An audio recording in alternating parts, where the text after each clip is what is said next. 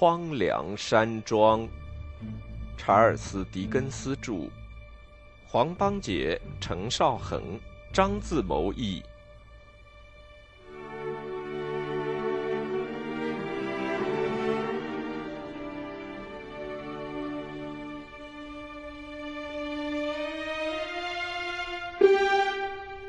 第六十章，希望。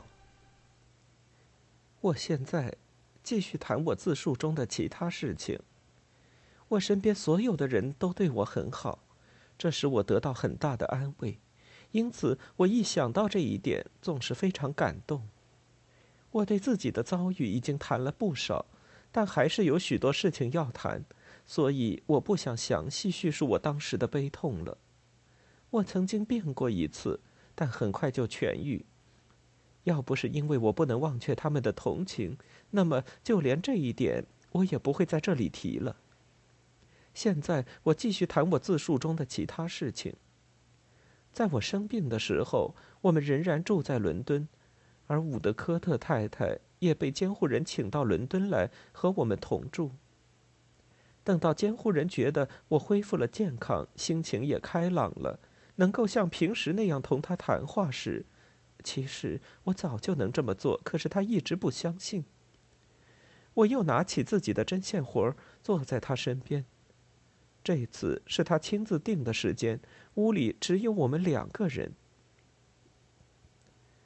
小老太婆，他说着，一边吻了吻我，表示欢迎。欢迎你又到牢骚室来，亲爱的。我想定个计划，小老太婆。呃，我打算在这里住下去，也许要住个半年，也许更久，看情况而定。总之，要在这里住相当一段时间。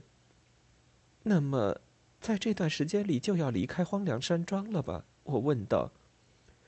呃，不错，亲爱的，他答道。荒凉山庄嘛，必须慢慢学会料理自己的事情了。我觉得他的语调很伤感，但我向他看了看，却发现他那和蔼的脸上露出最愉快的笑容。荒凉山庄，他重复说道。这时我感到他的语调并不伤感了。必须慢慢学会料理自己的事情。那地方离开阿达的住所很远，亲爱的，而阿达又非常需要你。你总是这样体贴人，监护人。我说，所以你能考虑到这一点，我和阿达两人常常感到又高兴又惊讶。如果你是夸奖我那点长处，那么，亲爱的，我倒不是没有私心的，因为你要是经常在路上来回跑，你就不可能同我在一起了。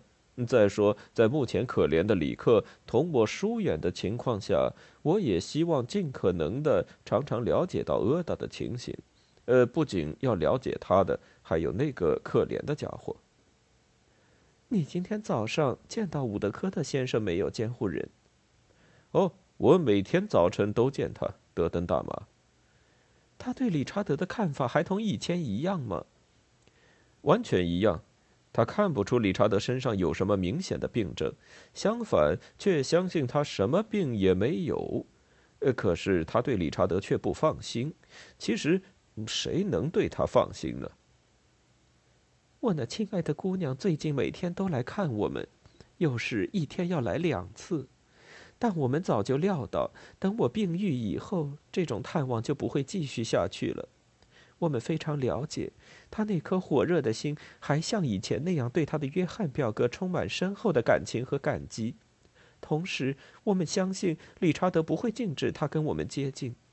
但是另一方面，我们也了解他必然会觉得少到我们这里来也是他对他应尽的一种责任。监护人非常敏感，不久就看出这一点，曾经想办法让他知道，他认为他的想法是对的。亲爱的理查德，真倒霉，也是真糊涂。我说，他到底要到哪一天才能从幻想中觉悟过来呢？他现在不会觉悟的，亲爱的。监护人答道：“他吃的苦头越多，对我也就越加仇视，因为他已经把他所受的痛苦全都归咎在我身上了。我不禁插了一句：“那样就太不合理了。”“呃呃，小老太婆。”监护人答道：“我们在贾迪斯控贾迪斯案里，难道还会找到什么合理的东西吗？这桩案子……”从上到下，从里到外，从头到尾，呃，如果他真有完结的那一天的话，完全就是不合理、不公正的。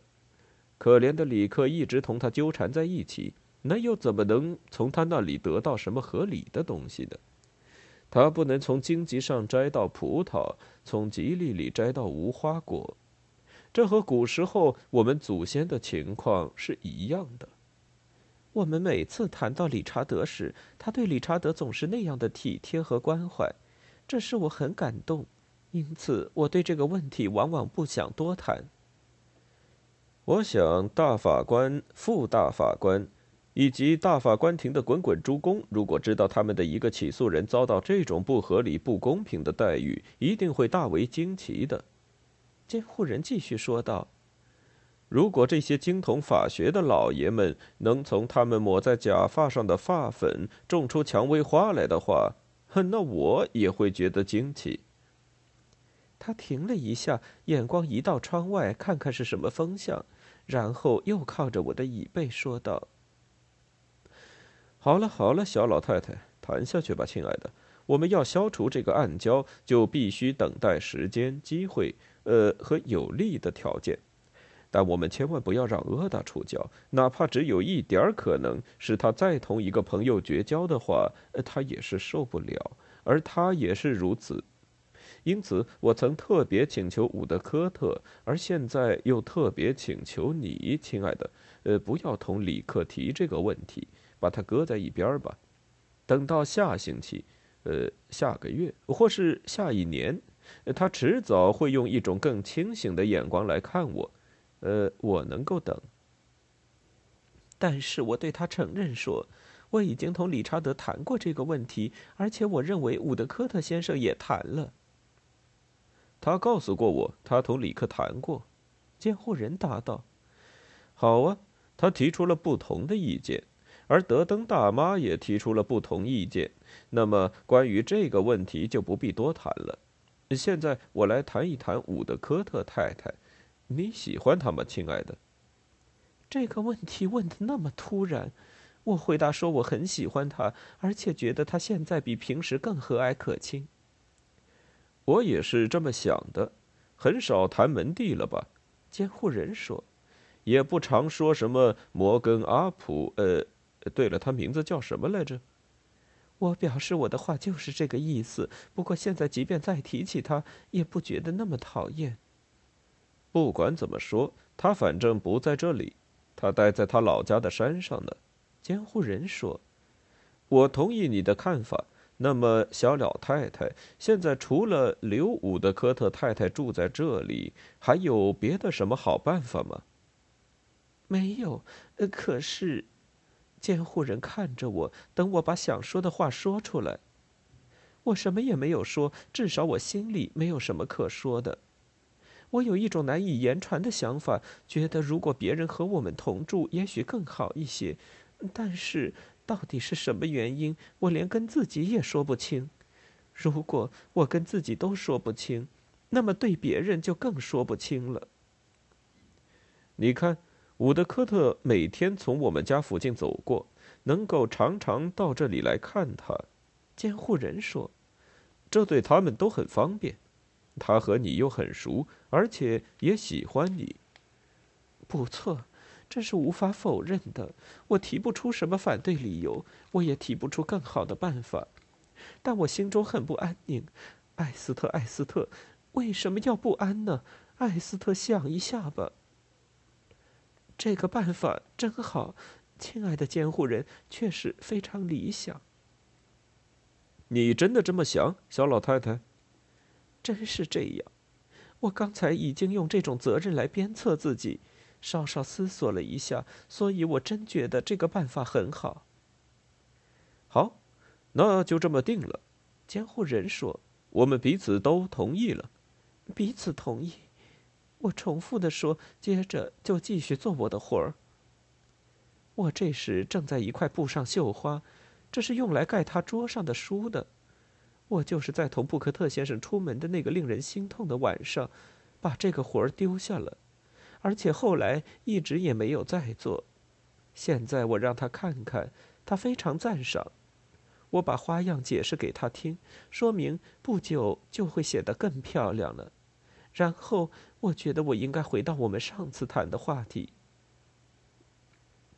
当阿达离开我们以前，有一次我们谈到伍德科特先生，亲爱的监护人，你曾经谈过，你觉得他应当在另一个国家再试一个相当长的时间。后来你劝过他没有？劝过，小老太太，我常常劝他。他决定这么做了吗？我想他没有决定这么做。也许，他是找到了别的什么机会。哼，是吧？也许是。监护人答道，他的口气开始很谨慎。大概再过半年，在约克郡一个地方就会派来一个替穷人看病的医生。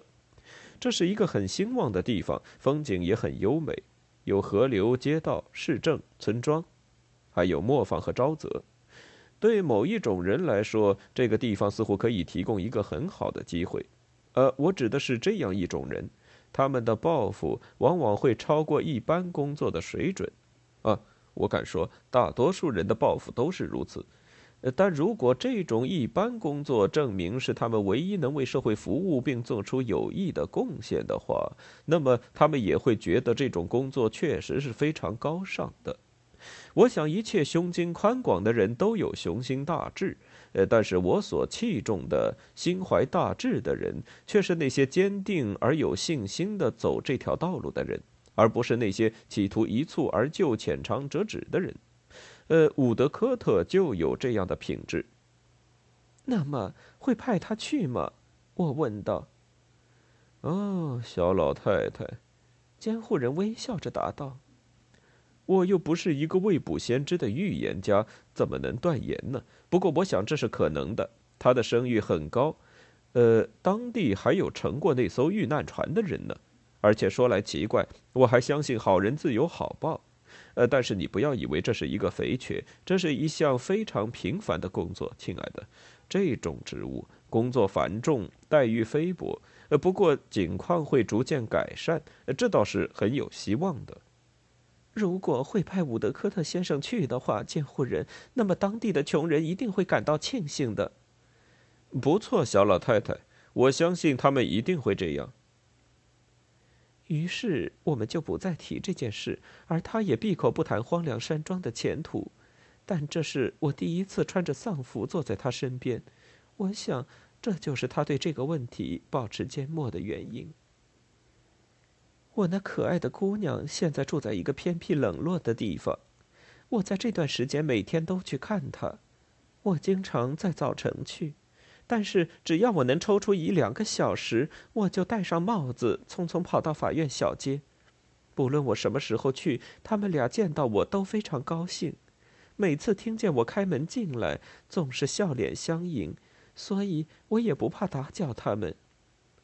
这段时间，我发觉理查德经常不在家，有时在家里也是坐在桌子旁写东西，或者阅读有关那桩案子的文件。他那张堆满了各种文件的桌子是从来不让人碰的。我有时碰见他在霍尔斯先生事务所门前徘徊，有时看见他在附近闲逛，一边咬着指甲在想心事。我还常常在林肯法学协会遇到他。我最初就是在这附近和他认识的，今非昔比，前后有多大的变化？我很了解，阿达陪嫁的那笔钱，正如霍尔斯先生事务所天黑后燃着的蜡烛一样，渐渐的化为乌有。他们成家的时候，这笔钱就不多，因为理查德结婚时还欠着债。但现在，我却完全体会到霍尔斯先生当初说他不辞劳苦的奔走那句话是什么意思，而且直到今天，我听说情形还是如此。我那亲爱的姑娘管理家务，精打细算，竭力节省，但我知道他们的境况一天不如一天。她像一颗灿烂的明星那样，把那个凄凉的地方烘托得生气勃勃。由于他的美化，那个地方完全改观了。他的脸色比当初在家时显得苍白，而神态也比他当初充满欢乐和希望时沉静一些。不过，尽管如此，在他脸上却看不到一点忧郁的痕迹。因此，我想，也许因为他爱理查德，他才看不清他所进行的那桩案子会带来多大的灾难。当我心中还存着这些想法的时候，有一天我到他们家吃晚饭，我刚刚拐进西蒙法学院，就遇见瘦小的弗莱德小姐出来。他刚刚郑重其事地拜访了贾迪斯控贾迪斯案的受监护人，他至今还是这么称呼他们。对于这次礼节隆重的会见，深表满意。阿达早已告诉我，他每星期一下午五点钟总去拜访，去的时候帽子上还特别打个平时从未见过的小小的白蝴蝶结，胳膊上挽着他那装着文件的最大的手提网袋。亲爱的。他开始说：“我感到非常高兴。你好，我见到你真高兴。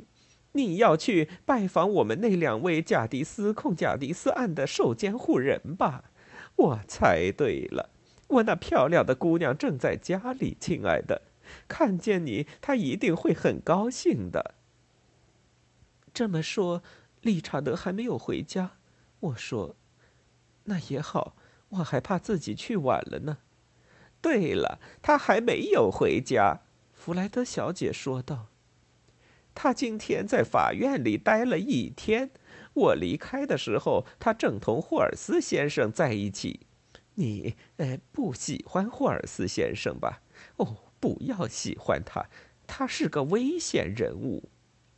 我看你现在碰见理查德的次数越来越多了，是不是？”我说。我最亲爱的姑娘，弗莱德小姐答道：“我们每天每时每刻都见面。你记得我告诉过你大法官桌上摆的那个吸引人的东西吧？亲爱的，经常出席法庭的起诉人除了我以外，也只有他了。我们那个小圈子里的人对他很感兴趣。”我们那个小圈子呃是非常和气的，你说是不是？我从他那样一个可怜的疯疯癫癫的人嘴里听到这些话，虽然不觉得奇怪，但也感到难过。总之，可敬的朋友，弗莱德小姐凑到我的耳边，把我当作知心朋友似的，用一种神秘的口吻继续说。我要告诉你一个秘密，我已经委派他做我的遗嘱执行人了。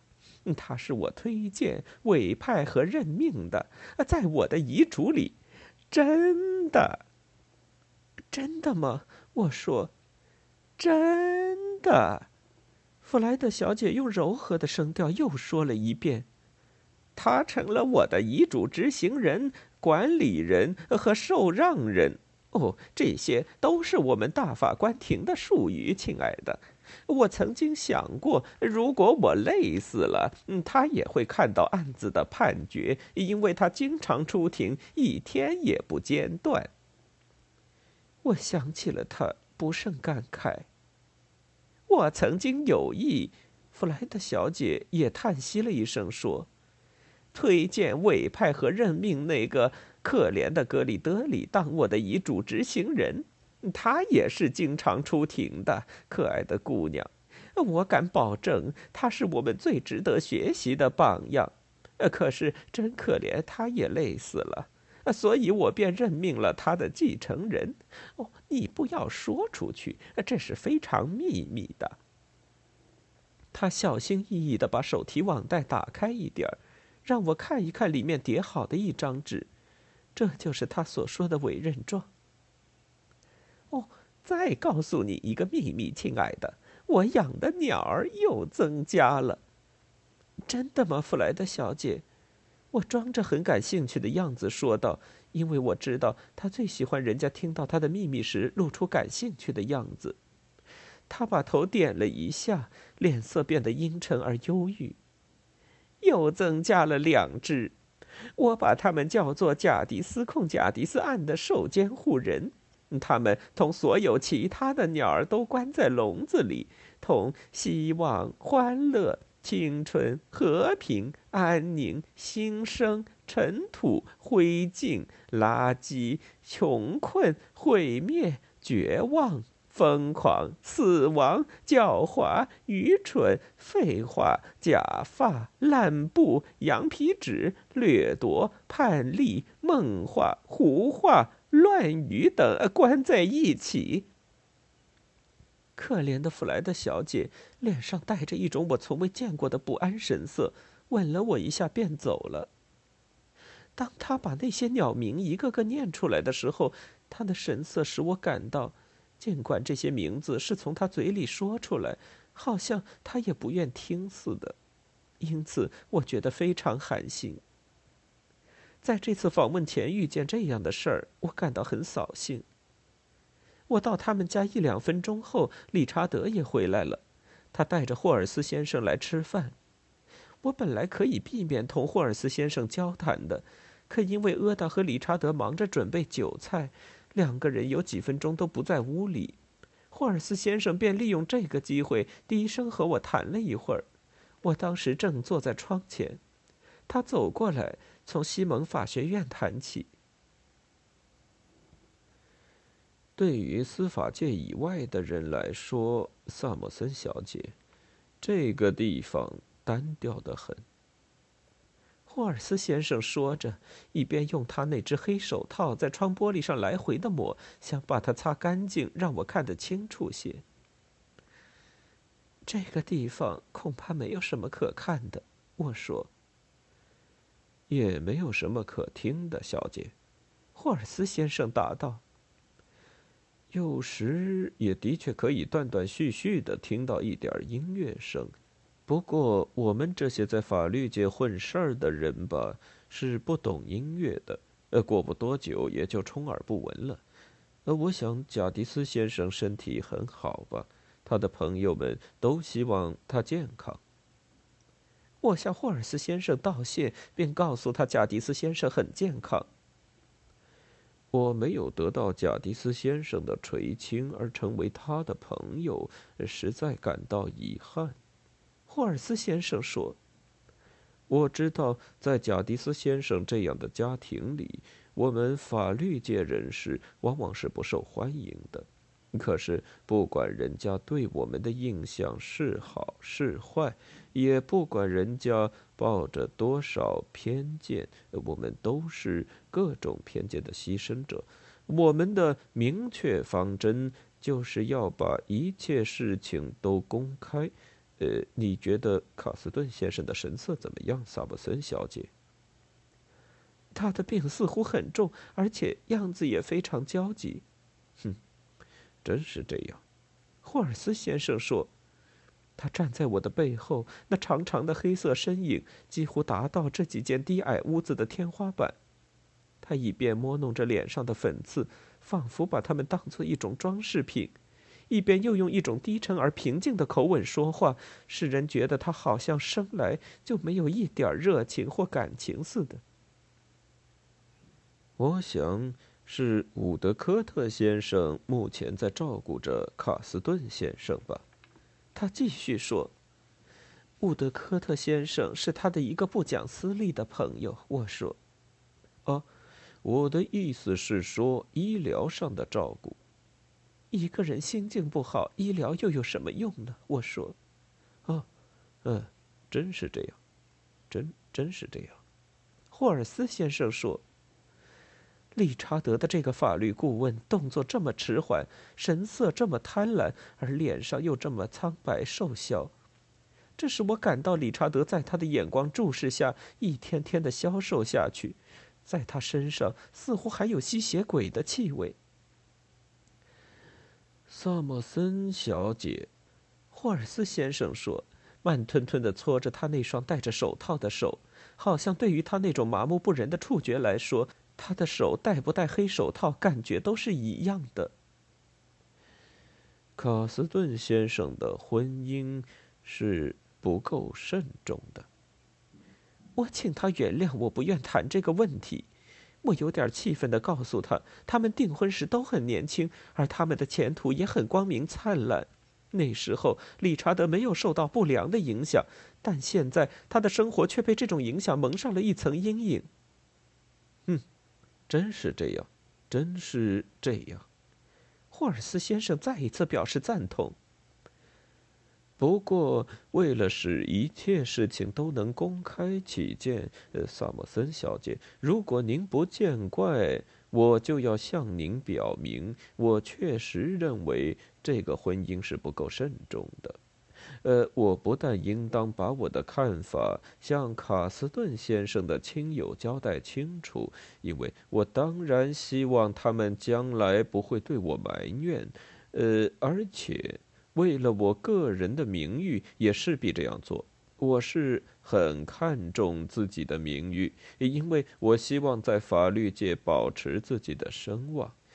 呃，我家里三个女儿也很看重我的名誉，因为他们需要我竭力设法替他们攒一点钱。呃，甚至不瞒您说，我那年老的父亲对我的名誉也很重视，因为他需要我的赡养。霍尔斯先生。如果理查德当初听人劝告，不去过问你们现在正在进行的那桩不幸的案子，我说，那么他的婚姻一定和现在的情况不一样，一定会幸福的多，美满的多。总之，一切都会不同。霍尔斯先生用他那只戴着黑手套的手捂住嘴，咳了一下，但没咳出声来，或者更确切的说，只是喘了一口气，同时点了点头。仿佛他甚至对我这番话也不是完全不同意似的。萨默森小姐，他说：“您的意见也许是正确的，而我也不妨坦白的同您说，那位呃没有经过慎重考虑，呃就嫁给卡斯顿先生的年轻小姐，呃，我相信我再一次。”提出这种看法不会使您生我的气，因为这是我对卡斯顿先生的亲友应尽的职责。呃，是一个具有名门闺秀风度的小姐。由于工作关系，我同一般社会人士，呃，除了在业务上有所接触外，很少来往。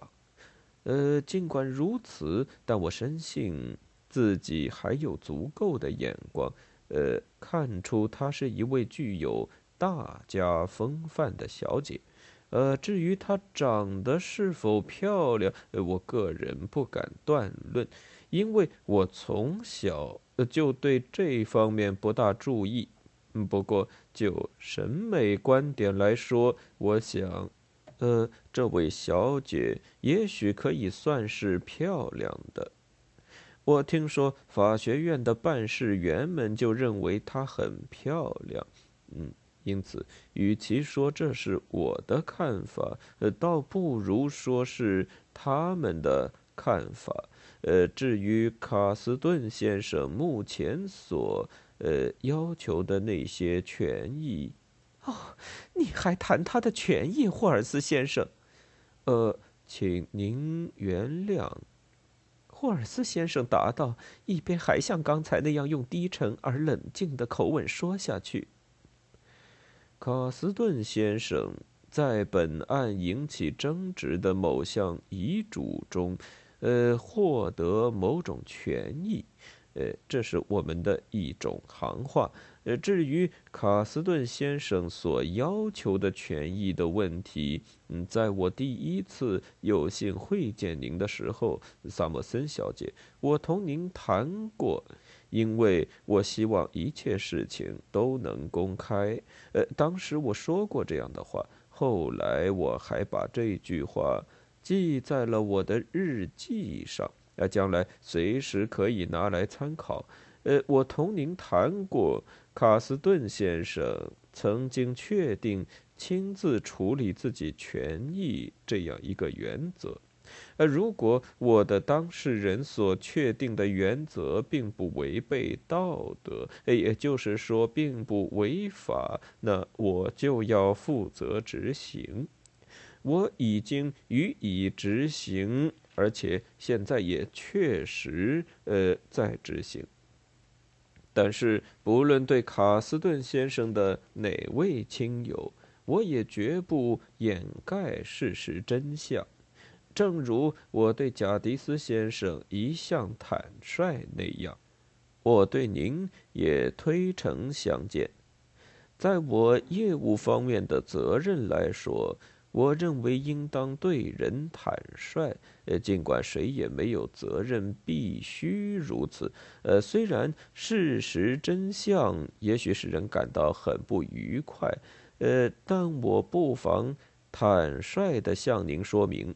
我认为卡斯顿先生的事情不妙，呃，卡斯顿先生本人的健康也令人担忧，而且我觉得，呃，他的婚姻太不慎重。呃啊，呃，您问我吗，卡斯顿先生？啊，我在这里，而且，呃，还要谢谢您，呃，卡斯顿先生。我在这儿同萨默森小姐谈得很投机，很愉快，因此我要好好的谢谢您。这时，理查德走进来和他说话，他因为要回答，就不再同我谈下去了。现在，我对霍尔斯先生为了保全他本人以及他的声望而采取的慎重步骤已经充分了解。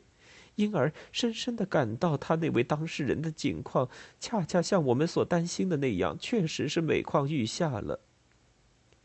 我们坐下吃晚饭，因此我便有机会把理查德仔细端详了一番。霍尔斯先生隔着那张小桌子坐在我对面，可是他吃饭时已脱掉手套，并没有对我啰嗦，因为我想。即使他抬起头来看，他的眼光也不会从理查德脸上移开。我觉得理查德显得瘦削而又无精打采，衣着很不整齐，样子也很懒散，有时勉强振作一下精神，但接着又露出那种郁郁寡欢和若有所思的神色。他那双明亮的大眼睛一向闪烁着欢乐，但现在却变得呆滞和彷徨，和以前完全不同。我不能用“苍老”这个词儿来形容他，他的神态表明他的青春受到摧毁，这和苍老根本不同。而随着青春的毁灭，他的朝气和年少英俊的样子也都一去不复返了。他吃的很少，仿佛不论什么菜都不能引起他的食欲。他比平时更急躁，甚至对阿达也发脾气。我最初觉得他从前那种轻松愉快的样子完全消失了，但有时在他身上还显示出来，就像我有时一刹那间从镜子里瞥见我以前的脸在看着我一样。同时，他也没有完全失去从前那种笑声，不过这种笑声已经变成一种欢乐的声音的回响，而且往往充满哀伤。但是他同我在一起，还像从前那么高兴和亲切。我们愉快地谈到那些消逝的岁月，可是我们谈的事情却不能引起霍尔斯先生的兴趣，尽管他有时也张嘴喘一口气。我想这就算是他的微笑了吧。晚饭后不久，他就站起来同在座的两位小姐打招呼，说他要回事务所去了。你永远是那么专心于自己的业务，霍尔斯，理查德喊道。“呃，是的，卡斯顿先生。”他答道，“当事人的权益无论如何是不容忽视的，先生。像我这样一个在司法界混事儿的人，总是把人家的权益看得很重。”因为我想在同行以及一般社会人士中间保全自己的好名声。现在我虽然不能再同你们愉快的谈天，可是卡斯顿先生，我先走一步，也许还是同您本人的权益有关呢。理查德表示相信他的话，并拿着灯送他出去。他回来以后一再同我们说，霍尔斯是个好人，非常可靠，而且言行一致。总之是个理想人物。他说话的口吻十分轻蔑。因而我感到他对霍尔斯先生也开始怀疑了。后来，他精疲力尽地倒在沙发上，而阿达和我则收拾屋子，因为他们只雇佣了一个打扫房间的女仆。我那亲爱的姑娘有一架小小的钢琴，这时正坐在琴旁唱理查德爱听的那几首歌。因为理查德埋怨灯光刺眼。所以在唱歌以前，已经把灯搬到隔壁房间去了。我坐在他们中间，靠在我那亲爱的姑娘身边，听她那悦耳的歌声，觉得不胜伤感。我想理查德也一定黯然神伤，所以才不愿在屋里点灯。当他唱了一会儿，伍德科特先生走进来。他在理查德身边坐下，用一种半开玩笑半认真的口气，很自然地了解到理查德是不是不舒服，以及整天在什么地方。稍停以后，他又提议陪理查德到桥上去散步，因为那天晚上月白风清。理查德欣然表示同意，他们就出去了。他们离开的时候，我那亲爱的姑娘还坐在钢琴边，而我也仍然坐在他身旁。等他俩走后，我用胳膊搂着他的腰，他左手按着我的心，因为我坐在他左边，但右手仍然放在琴键上，不断的来回抚弄，可是并没有按出声音。我最最亲爱的艾斯特呀，他说，终于打破了沉寂。理查德同伍德科特在一起的时候，总是觉得非常舒畅，而我对他也非常放心。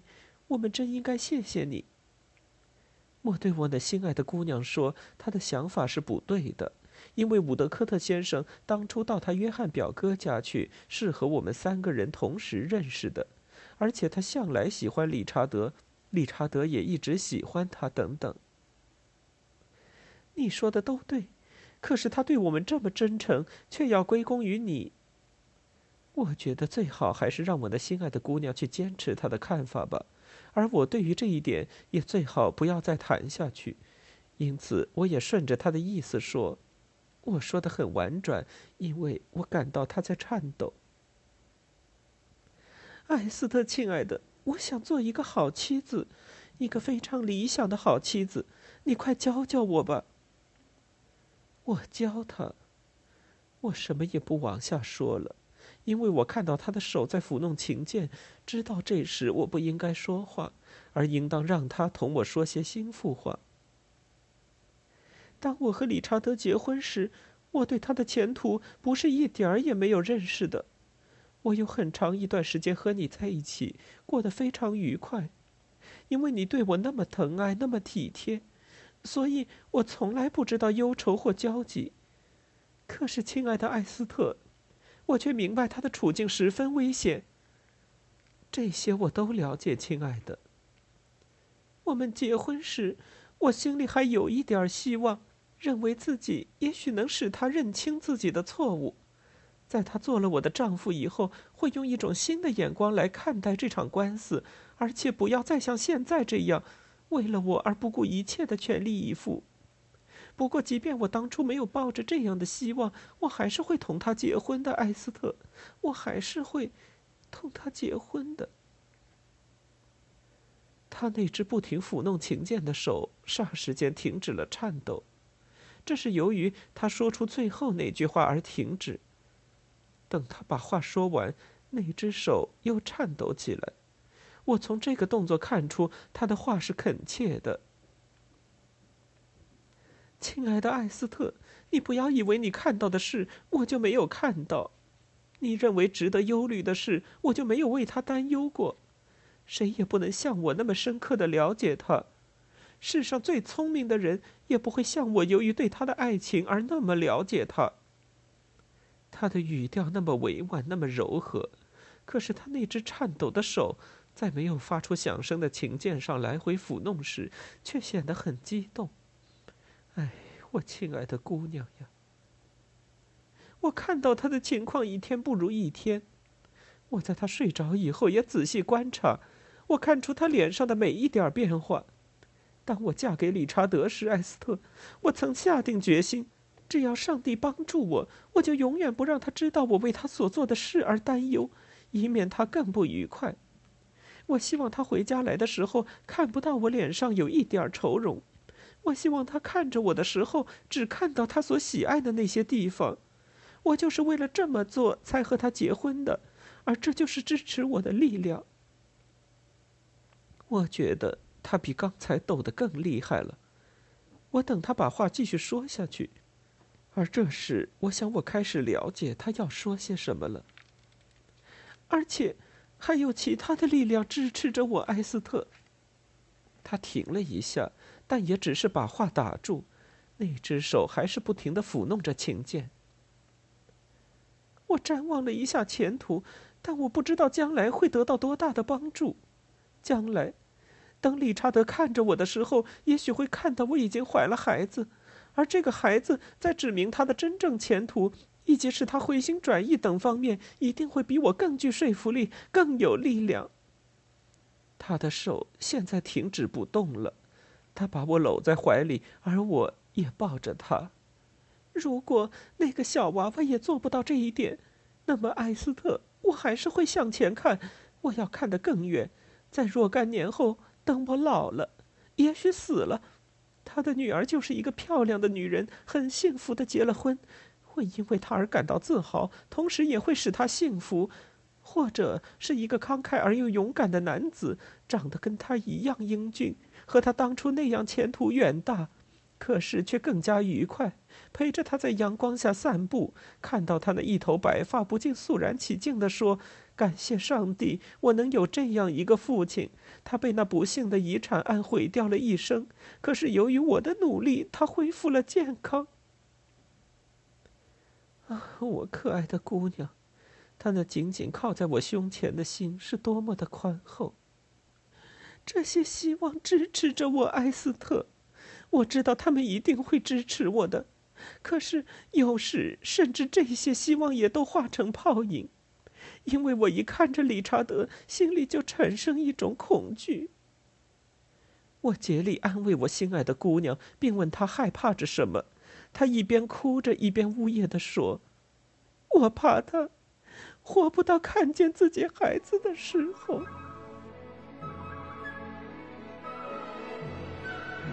荒凉山庄，查尔斯·狄更斯著。